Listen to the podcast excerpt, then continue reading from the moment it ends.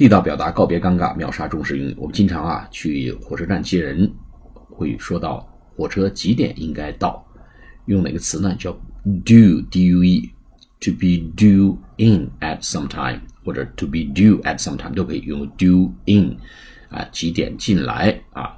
你直接用 due 也可以，比如说 the train is due at seven p.m.